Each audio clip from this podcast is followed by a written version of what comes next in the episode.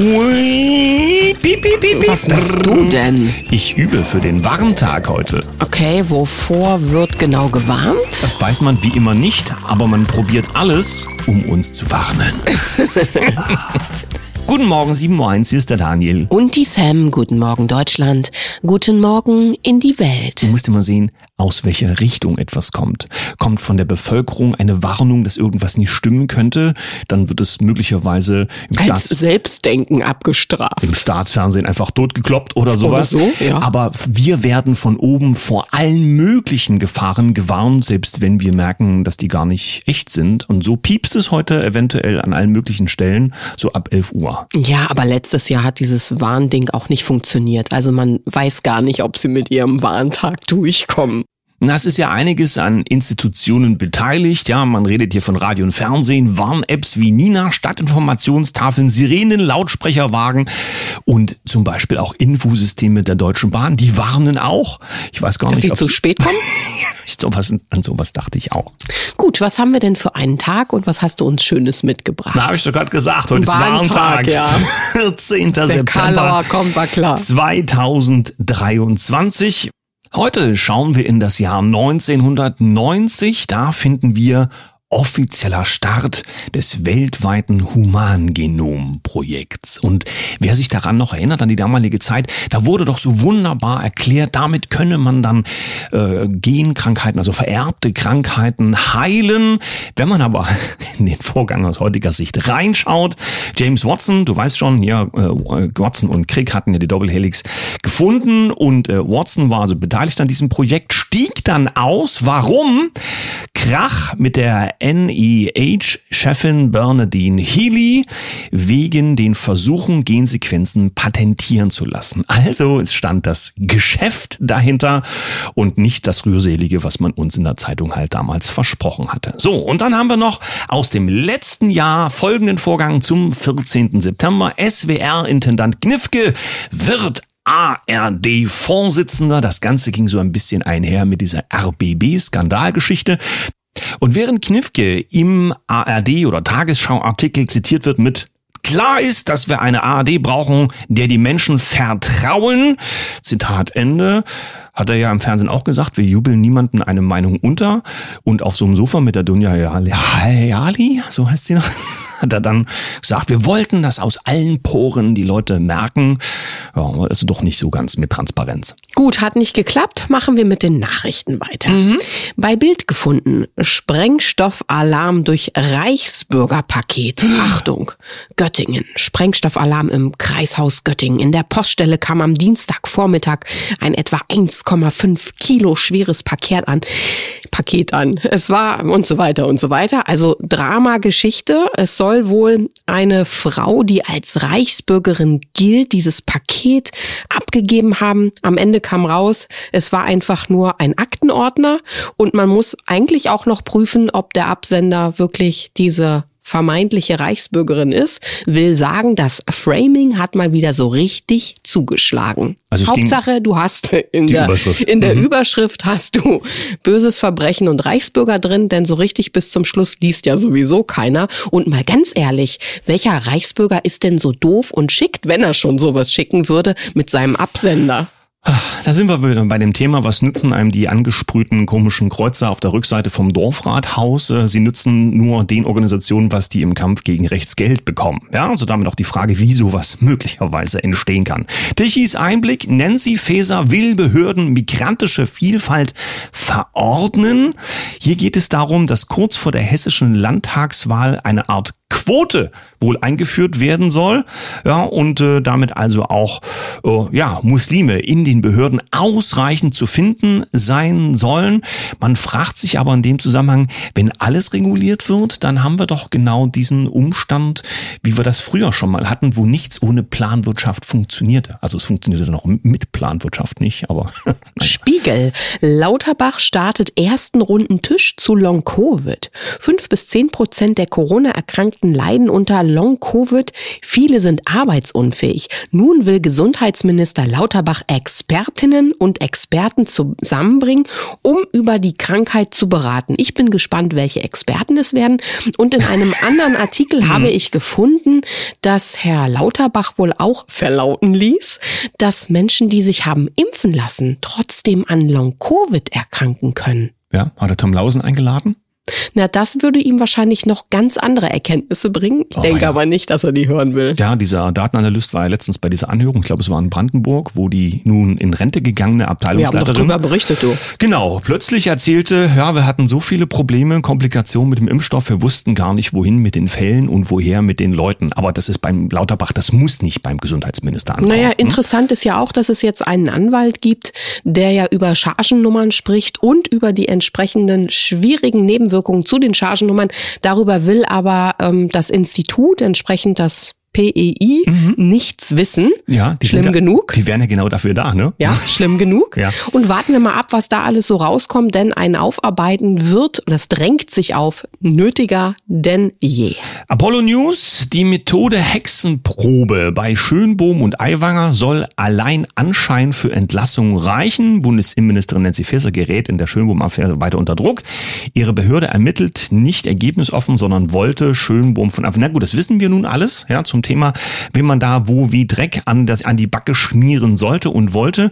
Aber was wir erleben, und viele erinnern sich, dass ausgerechnet von, von der Nancy Faeser, ja, vor nicht allzu langer Zeit der, der Versuch aufkam, diese Beweislastumkehr erst einmal einzuführen und jetzt sind wir beim Anschein. Das heißt, wenn du unter Verdacht gerätst, darfst du das gerne entkräften. Falls du das nicht kannst, na dann wird schon irgendwas dran sein, ja, wie an einer Aktentasche im Rathaus. Bei Stefan Raven gefunden, der ja journalistisch unterwegs ist, der jetzt auch tatsächlich eine Anfrage an entsprechender Stelle gestellt hat. Es geht hier um äh, Frau Baerbock.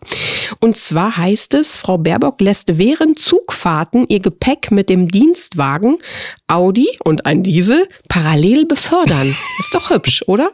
Wenn es ein Täschchen zu viel ist, fährt das einfach im Auto dann noch mit. Wir halten ähm, euch hier an der Kaffeetafel natürlich auf dem Laufenden. Die Anfrage ist ans äh, entsprechende Ministerium wohl gestellt worden und wir werden bei Herrn Raven nachhaken.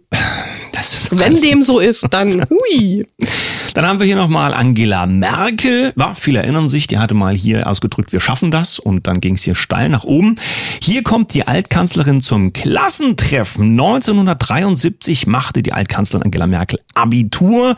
Jetzt, jetzt hat sie ihre damaligen Schulkollegen wieder getroffen. Also ich habe den Artikel nicht gelesen. Ich weiß auch nicht, wie das Klassentreffen dann ausgegangen ist, weil möglicherweise haben doch ganz viele jetzt in dem Alter von ihrer Politik profitiert. Du weißt schon, in den Mülleibern der Hauptstädte, da finden sich ganz viele Dinge, die man noch brauchen kann als Rentner. Ne? Naja, komme ich mit Fokus Online. Verarmungsrisiko steigt. Fast 10 Millionen Deutsche haben weniger als 1500 Euro Rente. Das wäre doch dann so der Fall, von dem du sprichst. Die Hälfte aller Vollzeitbeschäftigten in Deutschland muss mit einer Rente rechnen, von der sie nicht mehr leben kann. Das geht aus der Rechnung des Bundesarbeitsministeriums hervor.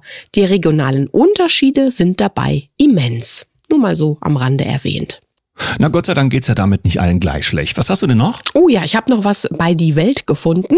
Knapp 2500 Migranten erreichen an einem Tag Lampedusa, Lager überfüllt. Was? Es geht ja schon seit Anfang der Woche so. Dabei sind es ja deutlich viele Boote, die sich so auf den Weg machen. Also Ja. Dank der sozialen Netzwerke, die jetzt weniger restriktiv arbeiten, sind Videos aufgetaucht, dass man mit dreistelliger Zahl an Booten wohl unterwegs ist. Das muss natürlich noch verifiziert werden, aber diese Aufnahmen sind ja erstmal grundsätzlich da. Die Frage ist, in welchem Zusammenhang sind sie entstanden? Wenn das so ist, könnte man mal Menschen mit militärischer Planungsfähigkeit fragen, was es denn so koordinativ und im sonstigen Aufwand bedeutet, in dreistelliger Zahl Boote an einem Tag koordiniert irgendwo übersetzen zu lassen, äh, auch wenn es nur ein kleines Pfützchen ist wie das Mittelmeer. Einen hätte ich noch, wenn du nimmst, und zwar in der Berliner Zeitung gefunden, bei internationalem Haftbefehl müsste Deutschland wehrpflichtige Ukrainer ausliefern? Was? Hunderttausende Männer sind seit Kriegsbeginn aus der Ukraine geflohen. Kiew könnte jeden Wehrpflichtigen zur Fahndung ausrufen. Doch welche Folgen hätte das? Das hätte möglicherweise die Folge, dass sie hier keine Stütze mehr kriegen, wenn sie hierher gekommen sind, nachdem das losgegangen ist. Die Frage ist ja, wären sie dann unabhängig, äh, unerlaubt dort weggegangen und hätten dann so lange hier Geld gekriegt? Aber darüber denken wir lieber nicht Fragen nach. Fragen Ja? über Fragen. Lass uns zum zweiten Teil der Sendung übergehen. Einen Hinweis haben wir aber noch für heute, nämlich eine Veranstaltung, Podiumsdiskussion, Rundfunkbeitrag und Verantwortung der öffentlich-rechtlichen Medien. Das wird stattfinden in Zossen und zwar am 15. September 2023. Das ist ja schon morgen. Das ist richtig. Äh, Ich sag mal die Postleitzahl an, damit das Navi das auch findet. Äh, 15806. Ja, da geht's also um Kurzvorträge und Podiumsdiskussionen. Mit dabei sind Daniel Köhler, Medienjurist und ehemaliger Referent des ARD-Intendanten. Ja, schöne Grüße an ihn. Rechtsanwältin Caroline Ahrens als Beitragsblockerin, Bernd Lindemann, Autarkie-Experte und Fachmann für Verwaltungspraxis und Jens Heinrich, Leuchtturm ARD. 18.30 Uhr geht's los und wer mehr wissen will, schaut auf schwester-emma.de. Jetzt aber zum zweiten Teil der Sendung. Ja, und zwar die Bedeutung deines Namens, die Benennung der Dinge und die Kraft der Worte. Und auch heute nicht ohne Gast, also lassen wir ihn eintreten. Heute Morgen haben wir einen Gast in der Sendung, der demnächst, und zwar quasi ab sofort auf Herzwelle 432 mit seiner Stimme zur Verfügung steht, macht eine eigene Sendung. Mit ihm reden wir heute über die Bedeutung der Worte. Schönen guten Morgen, Uwe Fortner. Hallo Daniel, grüße dich. Ja, guten Morgen auch von mir. Ich freue mich sehr, dass du bei uns bist. Wenn ich unseren Gästen an der Kaffeetafel erst einmal berichten darf, du bist ja Unternehmer, zumindest ähm, unternimmst du ständig irgendwas und kreierst neue Dinge. Du hast aber tatsächlich zweimal eine Auszeichnung bekommen, wenn ich richtig liege, als Unternehmer des Jahres, wegen guter Mitarbeiterführung. Hast dich jetzt aber auf einen anderen Weg gemacht und da ist das Coaching eine ganz wichtige, ein ganz wichtiges Element. Aber das nur mal so an die Kaffeetafel gereicht. Sprechen wollen wir mit dir über Worte. Oder wie geht das dann, wenn man Worte eigentlich gar nicht so mag? Ja gut, ähm, als Coach hat man natürlich eine ganz besondere Beziehung zu Worten, weil man weiß, dass hinter den Worten meistens viel steckt. Und, ähm, und was da dahinter steckt, ist ziemlich unterschiedlich. Aber ich glaube, du wolltest auch wissen, wo mein Name herkommt, oder? Der Ja, da, da, Ja. genau, der Name Uwe, da, da kommen wir im Verlauf zu. Also tob dich ruhig mal ein bisschen aus, denn wir hatten ein ganz, ganz kurzes Vorgespräch, das darf ich verraten. Und da kam nur der Satz, na ja, ich mag Worte halt nicht so. Und dann waren wir, ähm, ich will nicht sagen irritiert, sondern ich habe gesagt, na, wie wollen wir denn Medien machen, wenn wir gar keine Worte nutzen können? Gebe ich jetzt Rauchzeichen mit Daniel an unsere Kaffeegäste? Also ich meine, ich möchte eigentlich darauf hinaus, dass äh, das Liebste für mich wäre eigentlich eine, ähm, eine Kommunikation, eine geistliche Kommunikation, eigentlich eine Kommunikation über die Gefühle, weil das die wahre Kommunikation ist. Und immer wenn ich ähm, äh, gerade in Form von Kommunikation mir die reine Schriftform anschaue, ähm, zum Beispiel in Chats äh, erlebe ich es immer wieder, da erzählt einer von einem Erlebnis in einem Land, einem negativen Erlebnis nach seiner, ähm, nach seiner Empfindung und jemand anders fühlt sich angegriffen. Ähm, und ähm, äh, dann bilden sich sympathisierende Gruppen und dann wird der ein oder andere letztendlich dann wahrscheinlich aus dem Chat ausgeschlossen. Und wenn man so was von Konfliktmanagement äh, weiß, dann ist es eigentlich ziemlich ähnlich. Ne? Es äh, fängt mal mit einem Missverständnis an. Und ähm, bei mir ist es halt einfach so, ich bin geprägt und jeder ist ja irgendwie geprägt. Aber mein Mathelehrer früher hat mich geprägt, weil äh, ich fand Mathe cool und ich fand besonders diesen Lehrer cool, weil der die Sachen so anschaulich rüberbringen konnte im praktischen Bezug. Ne? Und dem sein Spruch war, Namen sind Schall und Rauch. Und weil es geht um den Hintergrund. Ne? Wenn ich jetzt ähm, die mathematische Formel c Quadrat gleich a Quadrat plus b Quadrat, Pythagoras sehe, ja, dann gilt die Formel natürlich auch, wenn ich sage, diesen einen Schenkel, dann nehme ich ihn zum Quadrat zum anderen Schenkel und, und, und, dann äh, kann ich äh, die Distanz dazwischen ausrechnen. Das ist dann der praktische Bezug. Also das Verständnis von diesen Namen ist halt einfach unterschiedlich. Ja gut, da haben wir also quasi die Mathematik als mehr oder weniger die präziseste Sprache der Welt unter bestimmten Mhm. Voraussetzungen. aber wir nutzen unsere Sprache oder auch die Schrift dann ähm, ja auch dafür, um Informationen festzuhalten. Sprich zum Beispiel Geschichte aufzuschreiben. Wie würde das gehen, wenn wir das nur irgendwie emotional festhalten und es der Fünfte den Achten erzählt hat, dann kommt da sowas raus wie stille Post und am Ende ist aus dem kleinen Fischlein ein riesengroßer Wal geworden zum Beispiel. Ja, aus der Mücke wird der Elefant gemacht, mhm. ist ja ganz einfach. Aber du hast es gerade schön gesagt, Uwe, in diesen sogenannten Chats dann, das ist halt die Kraft der Worte. Aber mhm. hat es nicht auch immer damit zu tun, wie ich dann auf als Empfänger in Resonanz gehe, wo lasse ich mhm. mich noch triggern und wo nicht? Also da sind wir, glaube ich, schon in einem ganz besonderen Feld des ähm, ja auch Wegbegleitens als Coach, dass es ja immer auch mit dir zu tun hat, wenn du da irgendwie hm, drauf ankribbelst, ja? Genau, man hat halt einfach auf bestimmte Worte seine Erfahrung, seinen Hintergrund, hat sich ein bestimmtes Bild geschaffen. Und ähm, das mag halt völlig unterschiedlich sein. Wie nimmst du deine unternehmerische, äh, unternehmerische Vorerfahrung jetzt in dieses Thema mit rein? Hast du dich da quasi völlig von verabschieden dürfen, von dem, was du da früher gemacht hast? Oder äh, baut dein heutiges Coachwirken auf diese besonderen Vorerfahrungen auf? Das baut da natürlich auf. Es geht gar nicht anders. Und äh, die meisten meiner Klienten kommen aus dem ähm, unternehmerischen Umfeld. Also entweder sind sie Führungskräfte oder Unternehmenschefs. Und ähm, ja, aber auch da wieder so ein Beispiel mit der Kommunikation und was, was mich dann halt auch mit geprägt hat, war, wir hatten einen Führungskreis und wir haben uns da regelmäßig getroffen und uns ausgetauscht über, über was so, was so läuft. Und äh, wir wollten aber, dass die Belegschaft das auch weiß. Und äh, wir haben das äh, schriftlich weitergegeben. Und das hat oft dazu geführt, dass ja, die Sachen falsch verstanden wurden. Es wurde zwischen den Zeilen was interpretiert, was gar nicht so gemeint war. Deswegen finde ich eigentlich immer die Kopplung zwischen dem Gefühl und das, was ich eigentlich aussagen will, meine Intention, die da dahinter steckt, ja unheimlich wichtig. Heißt aber auch, es braucht ein direktes Miteinander. Das heißt, dass man sich quasi anfassen kann während des kommunikativen Austausches. Weil wie willst du sonst die Emotionen mit vermitteln? Die kannst du in die Worte zwar mhm. versuchen reinzuschreiben, aber der Leser eines Textes interpretiert es dann ja selber. Genau, und das Problem hatten wir natürlich. Wie willst du jetzt mit äh, 100 Mitarbeitern äh, alles persönlich kommunizieren? Da steht man die ganze Zeit vorne dran. Ähm, und das geht so nicht. Deswegen unsere Lösung war jetzt da zum Beispiel zu sagen, okay, diese Führungskräfte, die in dem Kreis mitgesprochen haben, die haben die Intention ja erlebt. Die, die wissen die Hintergründe und äh, die sollen es weitererzählen. Ne? Und so ist es praktisch so baumartig nach unten weitergegeben worden.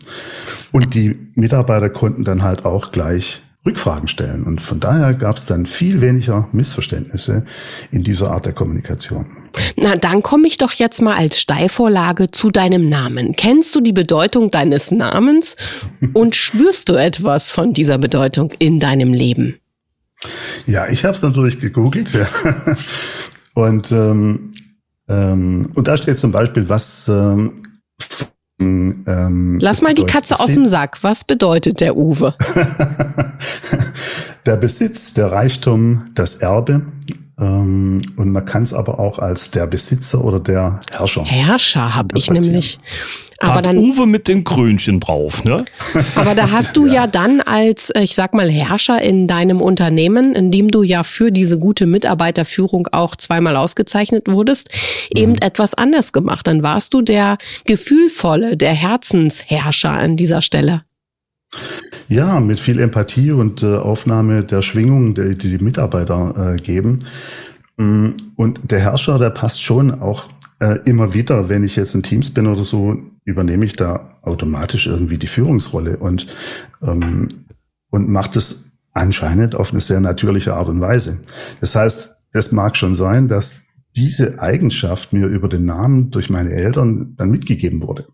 Und also vielleicht das kann ich schon nachvollziehen. Und ne? vielleicht hast du den Namen ja sogar selber gewählt, ne? Wie, wie bescheiden. Bevor du dann hier in inkarniert bist. Wir alle wissen ja, wenn ein Uwe in der Gruppe ist, hat der automatisch die Führung zu kriegen. Ich denke schon, dass es ein Stück weit daran liegt, ähm, ähm, wie jemand äh, auftritt, was andere aus ihm lesen. Es gibt ja auch diese psychologischen Experimente, wo man mit Gruppen zum Beispiel Aufgaben äh, vereinbart und der, der das be äh, beurteilen soll, am Ende einfach nur schaut, wie entwickelt sich jetzt der gesamte Vorgang in dieser Gruppe. Wer übernimmt welche Aufgaben, wer hat Dynamik, wer bremst, wer setzt sich an die Seite, wer hat was zu sagen.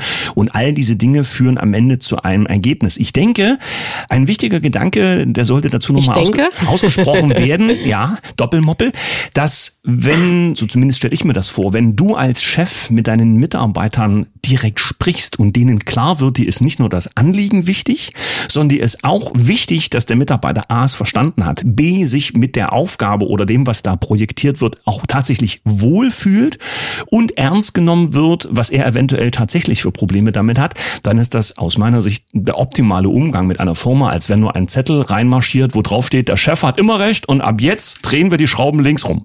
Ja, weil der Sinn, der, der steuert ja jeden. Also wenn, wenn einer eine sinnlose Aufgabe ma- machen muss, eine stupide, weil man es ihm einfach nur so sagt, du machst jetzt das und das und jenes, dann ähm, macht es weniger Arbeitsfreude. Und ich bin eher einer, der schaut, dass seine Mitarbeiter Spaß haben und, und dass sie also was mir gerade einfällt, ist, dass kürzlich ein, ein Mitarbeiter gesagt hat, er würde nicht mal die Firma wechseln, wenn die gleiche Firma bei ihm eine Stra oder so eine ähnliche Firma bei ihm äh, gerade gegenüber von der Straße wäre. Ne? Und äh, das bedeutet, das ist dieses Gefühl, das man dann so hat, wenn man, wenn man, wenn man die Art der Führung lebt, dass die Mitarbeiter zu einstehen und ähm, ja nicht nur eine Meile, äh, eine extra Meile mit eingehen, sondern zehn. Ne? Und äh, weil sie einfach wissen, man schätzt es wert. Aber dann dürf ich, dürfen wir ja sagen, so ganz ohne Worte geht es eben nicht, lieber Uwe. Dein, dein etwas äh, ketzerischer Einwurf, also ich mag die Worte nicht so, können wir dann nicht ganz unterstreichen. Du nutzt sie auch und das, das darf ich ja auch noch verraten, demnächst auch für die Herzwelle 432.com. Aber dazu hören wir uns ja in der nächsten Woche nochmal wieder. Danke also für deine Eindrücke und Impulse am heutigen Tag und bis ganz bald. Danke, lieber Uwe. Danke dir, Sam. Danke, Daniel. Seid heute also alle gewappnet, wenn es irgendwie piept auf dem Telefon oder der Fernseher verrückt spielt. Heute ist Warntags. Ja, oder euch. einfach das Ding in die Ecke schmeißen. Ist doch auch ganz einfach, oder? Da wäre wenigstens Ruhe. ja. Ich sende ein Lächeln in die Runde. Euch einen wunderschönen Tag. Freuen uns auf morgen. Bis dahin. Tschüss.